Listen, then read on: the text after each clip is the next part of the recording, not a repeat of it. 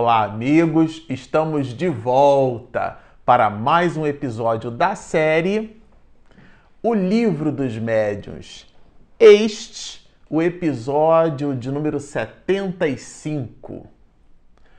Bom, para você que está nos acompanhando no canal, nós estamos no 75º episódio desta série. Estamos estudando aqui o capítulo de número 17 do Livro dos Médiuns. É uma obra densa, rica, cheia de detalhes.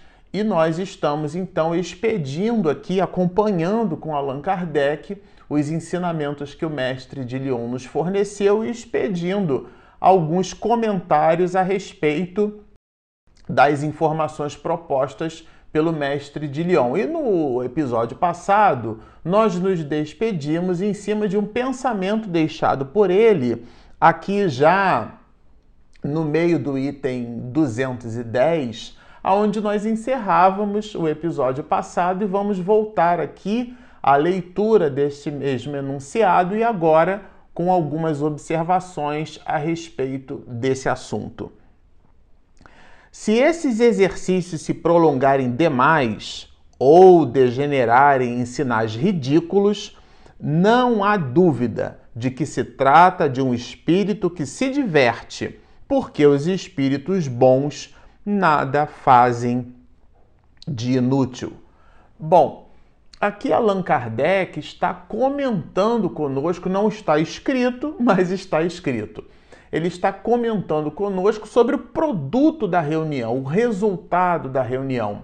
É importante observar, e a esse respeito é André Luiz, pela mediunidade segura de Chico Xavier, que vai nos revelar que a quantidade de espíritos desencarnados, isto é, a quantidade de almas que gravitam em torno do planeta Terra, nas suas mais variadas proposições e dimensões de percepção, representa alguma coisa em torno que quatro vezes mais a população de encarnados. Então, hoje, enquanto nós gravamos este vídeo, nós temos alguma coisa em termos de estatística acima dos 7 bilhões e 300 milhões de habitantes por sobre a face da Terra. Fazendo uma conta de Senhor Manuel da padaria, como a gente costuma dizer, isto é, uma conta simples, é fácil identificar que possuímos então, pelas informações expedidas por André Luiz,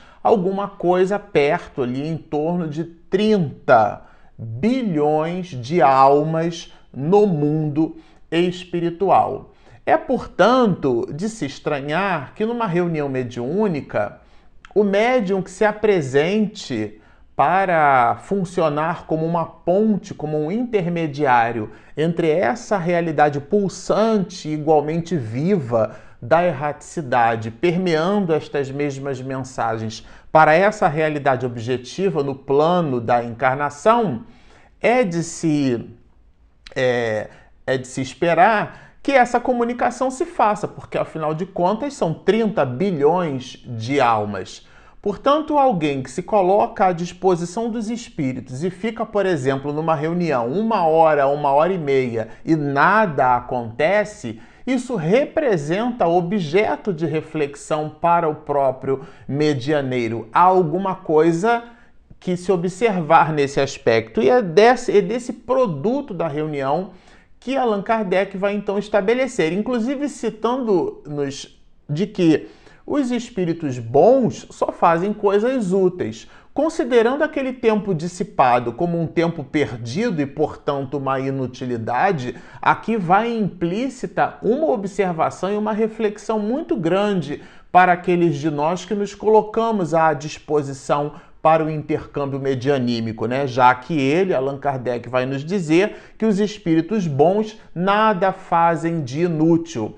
Mas a inutilidade estaria então no contraponto dos espíritos bons aos espíritos malévolos, aos espíritos ignorantes, pseudo-sábios, todos aqueles que nós estudamos largamente nos episódios que compreenderam o capítulo 16 quando Allan Kardec coloca-nos o quadro sinótico e depois a gente vai observar é, Erasto pontuando conosco a importância da ordem da classe dos espíritos que nós também já estudamos aqui. De maneira que o medianeiro vai prestar atenção ou deve prestar atenção. Se ele, por exemplo, está voltado para a psicografia, o que é o objeto das atenções de Allan Kardec, ele coloca como template. Ele cita como template a mediunidade de psicografia. Cita isso no início do capítulo 17 e nós despendemos alguns comentários nessa direção. Portanto, se ele é um médium voltado à psicografia, ele então passa ali uma hora, uma hora e meia e não psicografa nada, ou então garantunhas ou expressões irregulares, há que se observar, porque os espíritos bons eles não produzem inutilidade. Se existe uma inutilidade, há que se observar. E aqui Allan Kardec vai aprofundando um pouco mais esse tema, sobretudo quando vai nos dizer aqui é, justamente o que faz a pessoa quando não possui aquela compleição mediúnica. Porque às vezes ela está disposta para o trabalho, ela se coloca à disposição dos espíritos, mas os espíritos não escrevem. Porque vocês se recordam que nós comentávamos anteriormente que para existir a comunicação mediúnica, primeiro, o espírito precisa querer se comunicar. Isso é um pré-requisito. São é, elementos essenciais à comunicação. O primeiro deles é o espírito querer se comunicar. Depois, é, o médium efetivamente querer é, receber a comunicação daquele espírito. E por último, e não menos importante, existirem entre eles aquilo que Allan Kardec vai chamar de relações fluídicas. Então o espírito aparece para se comunicar, o medianeiro está presente para receber a mensagem, mas a comunicação medianímica ela não se faz, porque ambos estão em faixas de percepção psíquica diferenciadas, muito embora exista a compleição a vontade do médium e também a vontade do espírito. Então vocês percebam que é algo bem complexo. Inclusive nós expedimos naquela oportunidade que não existe esse super médium que comunica com tudo ou com todos o tempo inteiro. Nós tivemos um exemplo singular e augusto de Chico Xavier que expedia no seu comportamento uma condição necessária num halo supremo de humildade, é, e esse comportamento, esse halo de humildade, dava a ele uma ampliação de sua compleição mediúnica, podendo Chico Xavier sintonizar com espíritos nas mais variadas faixas de frequência. Mas aqui é igual língua portuguesa, né? Nós temos a regra e nós temos a exceção que corrobora a regra. Então, análise em cima do comportamento de Chico Xavier, que é uma exceção, é para termos na diferença justamente a conceituação da ideia. E a ideia, que inclusive se aplica ao próprio Chico Xavier, é que para existir a comunicação se faz necessária a intenção do espírito, a intenção do médium e as relações fluídicas. Por que, é que estamos dizendo tudo isso? Porque às vezes o medianeiro não consegue a comunicação, não é porque ele não queira, não é por uma desatenção de sua parte, mas porque efetivamente não existam relações fluídicas ou porque aquela compleição mediúnica, ela efetivamente não existe naquela pessoa. E são essas as considerações aportadas por Allan Kardec nessa direção, olha. Se apesar de tudo não houver nenhuma alteração, o médium deve parar, desde que reconheça que nada obtém de sério. Isso aqui, gente, é muito importante, porque às vezes a pessoa insiste em cima de uma faculdade que não possui.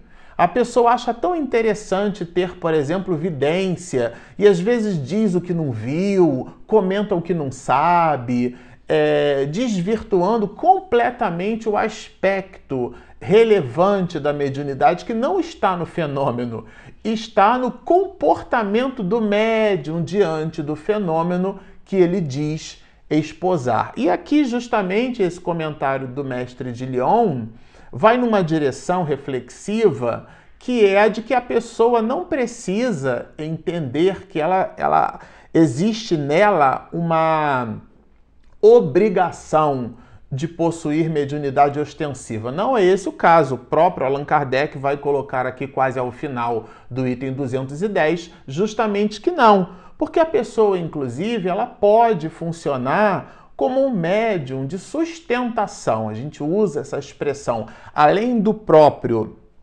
médium, do medianeiro, aquele que fornece é, para a, a reunião a, efetivamente a percepção, ele, ele extravasa o pensamento do espírito, é, além daquele, além do esclarecedor, que é uma possibilidade, ele pode funcionar como um médium de sustentação. É, eu gosto muito da ideia da, de um tipo de exercício físico para sustentação muscular que a turma da fisioterapia e alguns professores de educação física chamam de isometria, que é, um, é isometria muscular. Então, como é que funciona isso? Você pega um peso, por exemplo, e você sustenta aquele peso. Você não faz a força, né? É, você pega o peso e você sustenta e mantém. E, e aquilo vai criando uma resistência muscular, que é diferente da hipertrofia muscular. É um outro propósito. Geralmente, quando a pessoa tem ou apresenta problemas nas articulações, os fisioterapeutas, os professores de educação física, eles então sugerem exercícios de é, isometria muscular. Essa isometria muscular pode ser comparada a essa condição que a pessoa tem de irradiar bons pensamentos o tempo inteiro, porque, gente, isso é muito difícil.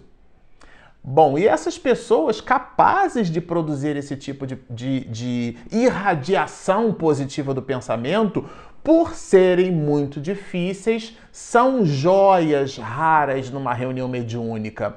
Porque o médium, como já está sintonizado com o espírito, já está sob o influxo daquela irradiação do psiquismo do espírito por sobre ele, ele vai captando, ele está envolvido no trabalho. O esclarecedor está igualmente envolvido no processo do esclarecimento, do verbo feliz, assertivo, do verbo que afaga, do verbo que efetivamente esclarece, que enaltece virtudes, que pontua oportunidades. Portanto, o esclarecedor ele está ali é, é, sob o halo, inclusive da sustentação da equipe espiritual. Mas aqueles que acompanham o trabalho numa segunda perspectiva, vamos dizer assim, que podem funcionar como médiums de sustentação, são muito raros. Porque as pessoas têm muita dificuldade, nós, as pessoas, temos muitas dificuldades de sustentar o pensamento. Esse processo que nós chamamos de isometria, né? comparando com a isometria muscular. E agora, além desses processos de sustentação, essas pessoas também podem funcionar como médios de passe, podem aplicar passe, podem funcionar com este tipo de atividade. Lembrando que a mediunidade ela existe quando há a intervenção de um espírito Todo aquele que sente num grau qualquer a influência dos espíritos é por esse fato médium. Nós estudamos isso e vai bem descrito por Kardec no item 159 desta mesma obra. Portanto, aquele que produz, possui e irradia o seu magnetismo animal sem a intervenção dos espíritos é um magnetizador Franz Mesmer estudou isso, o próprio Allan Kardec coloca isso na, nas mais variadas obras da codificação. Super recomendamos os episódios que nós estudamos da obra O Livro, o livro que é o Espiritismo, que trata, Allan Kardec trata bastante destas questões do magnetismo animal, que nada tem que ver com processos da mediunidade. Então, quando a gente chama de médium passista, é porque além da sua possibilidade de irradiar fluidos, de irradiar vibrações do seu campo associado ao seu psiquismo, portanto, se é uma pessoa que tem uma vida voltada para o bem, a sua irradiação será boa, ela vai potencializada pelos espíritos e a gente chama esse processo de processo de transfusão de energias como sendo passe mediúnico, porque há o componente espiritual nesse processo. Além disso, como dissemos, ele pode funcionar como um médium esclarecedor, pelo fato de estudar, inclusive, espiritismo, ele vai ter, ele tem essa compleição. Ele tem facilidade para o verbo, e aqui não é o diálogo no sentido da queda de braço verbal com os espíritos. Não é nada disso, né? Hermínio Miranda, na obra Diálogo com as Sombras, ele vai é, dar-nos informações consistentes nesse processo. É uma obra maravilhosa, é um item obrigatório para aqueles de nós que nos reservamos ao processo de esclarecimento.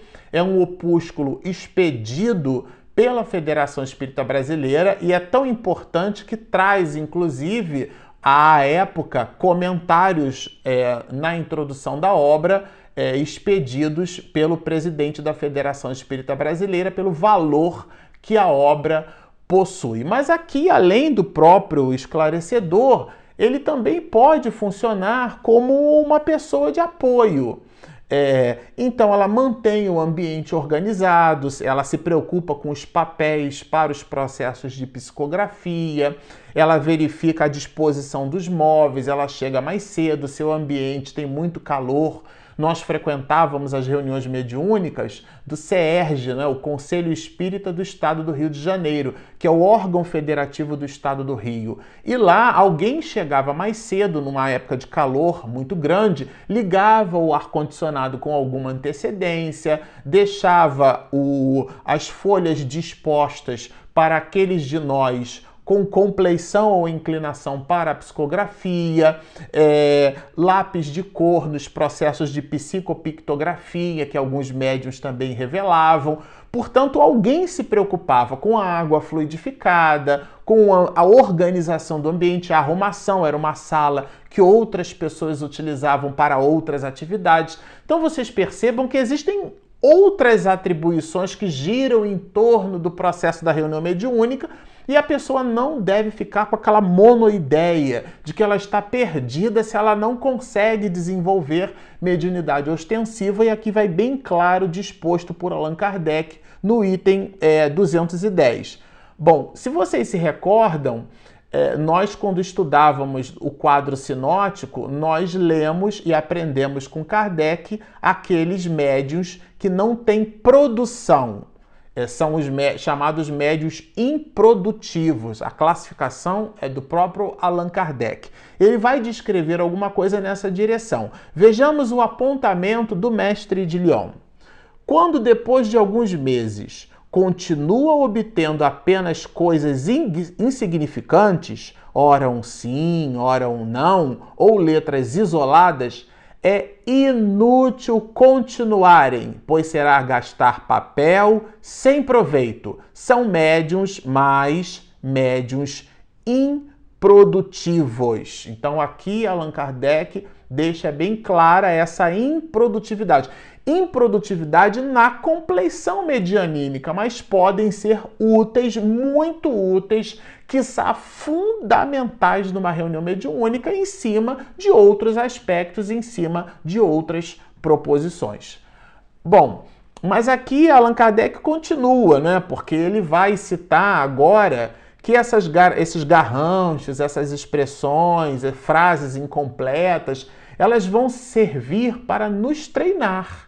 Então a pessoa não deve desistir, ele apresenta o outro lado da moeda quando nos diz dos mestres de escrita para treinar, treinarem o médium principiante. Eu gosto muito de lembrar é, uma citação de Divaldo Franco, quando no exercício da psicografia de Joana de Ângeles ditou-lhe várias mensagens, né? E depois a própria mentora espiritual de Divaldo pede para ele queimar tudo. E ele, inclusive, nossa, mas são mensagens maravilhosas. Ela, não, eram apenas treinamento.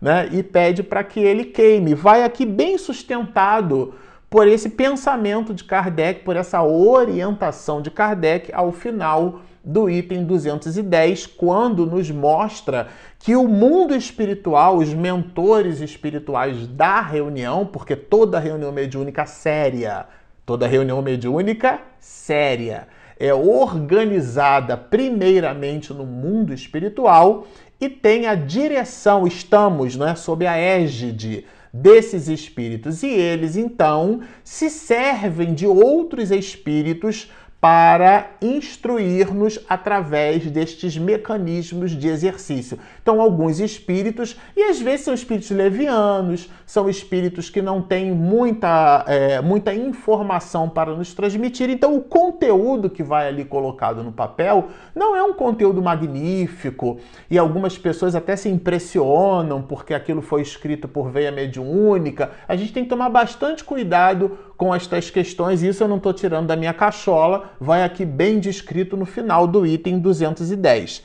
Mas esse item, ele é muito importante, Allan Kardec já vai ressaltar agora os empecilhos, que aqui a gente vai encontrar com uma palavra escolho, né? A palavra escolho é empecilho no exercício, no bom exercício da mediunidade. O escolho com que se defronta a maioria dos médiuns principiantes é o que? É o de terem de lidar com espíritos inferiores. E feliz do medianeiro quando se trata apenas de espíritos levianos. Gente, isso daqui é sério demais. O que é que Allan Kardec está querendo dizer com isso? Quem se é, propõe ao intercâmbio medianímico tem que estabelecer para si uma uma compleição vibratória, uma disciplina comportamental muito grande, porque vai funcionar como uma antena.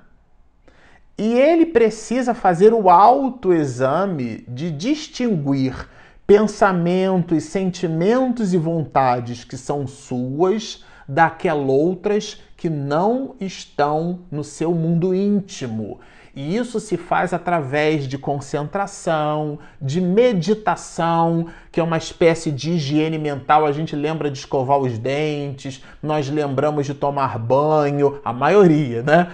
Mas existem alguns que não lembram de fazer a higiene mental, que nós chamamos de meditação. Pensar sobre o que se está pensando debruçarmos-nos sobre os nossos pensamentos, fazer uma autocrítica, uma autoanálise. Isso vai criando um ecossistema psíquico e nós vamos higienizando a nossa mente. E isso favorece-nos a sintonia com esses ou com aqueles espíritos. E isso é fundamental. Allan Kardec aqui dá uma dica de ouro, porque é, essa, esse ato de lidar com os espíritos ele é muito importante para o medianeiro. Ele precisa entender o que ele está fazendo.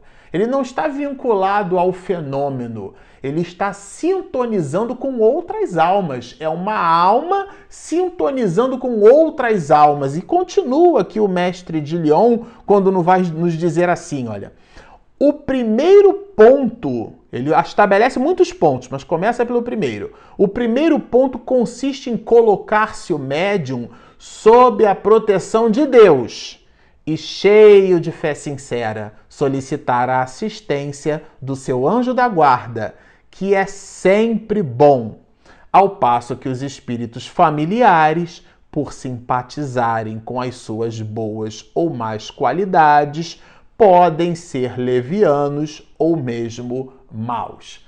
Bom, mas a expedição dos comentários para este enunciado nós as colocaremos no nosso próximo episódio. Bom, como vocês observam, é simplesmente um livro maravilhoso e ao final a gente sempre gosta de fazer o convite para você que está nos assistindo e ainda não se inscreveu, por favor, Espiritismo e Mediunidade. Você pode clicar ali em inscreva-se, do lado tem um sininho e a minha esposa, Regina Mercadante, quando faz aqui essa edição caprichadíssima, você recebe a notificação em primeiro plano. E para você que está nos ouvindo pelas nossas ferramentas de podcast, nós as temos no iTunes e também no Spotify. Nós temos o aplicativo gratuito disponível na Google Play e na Apple Store. Então, estão feitos os convites. Baixem o nosso app, inscrevam-se no nosso canal, sigam-nos e muita paz.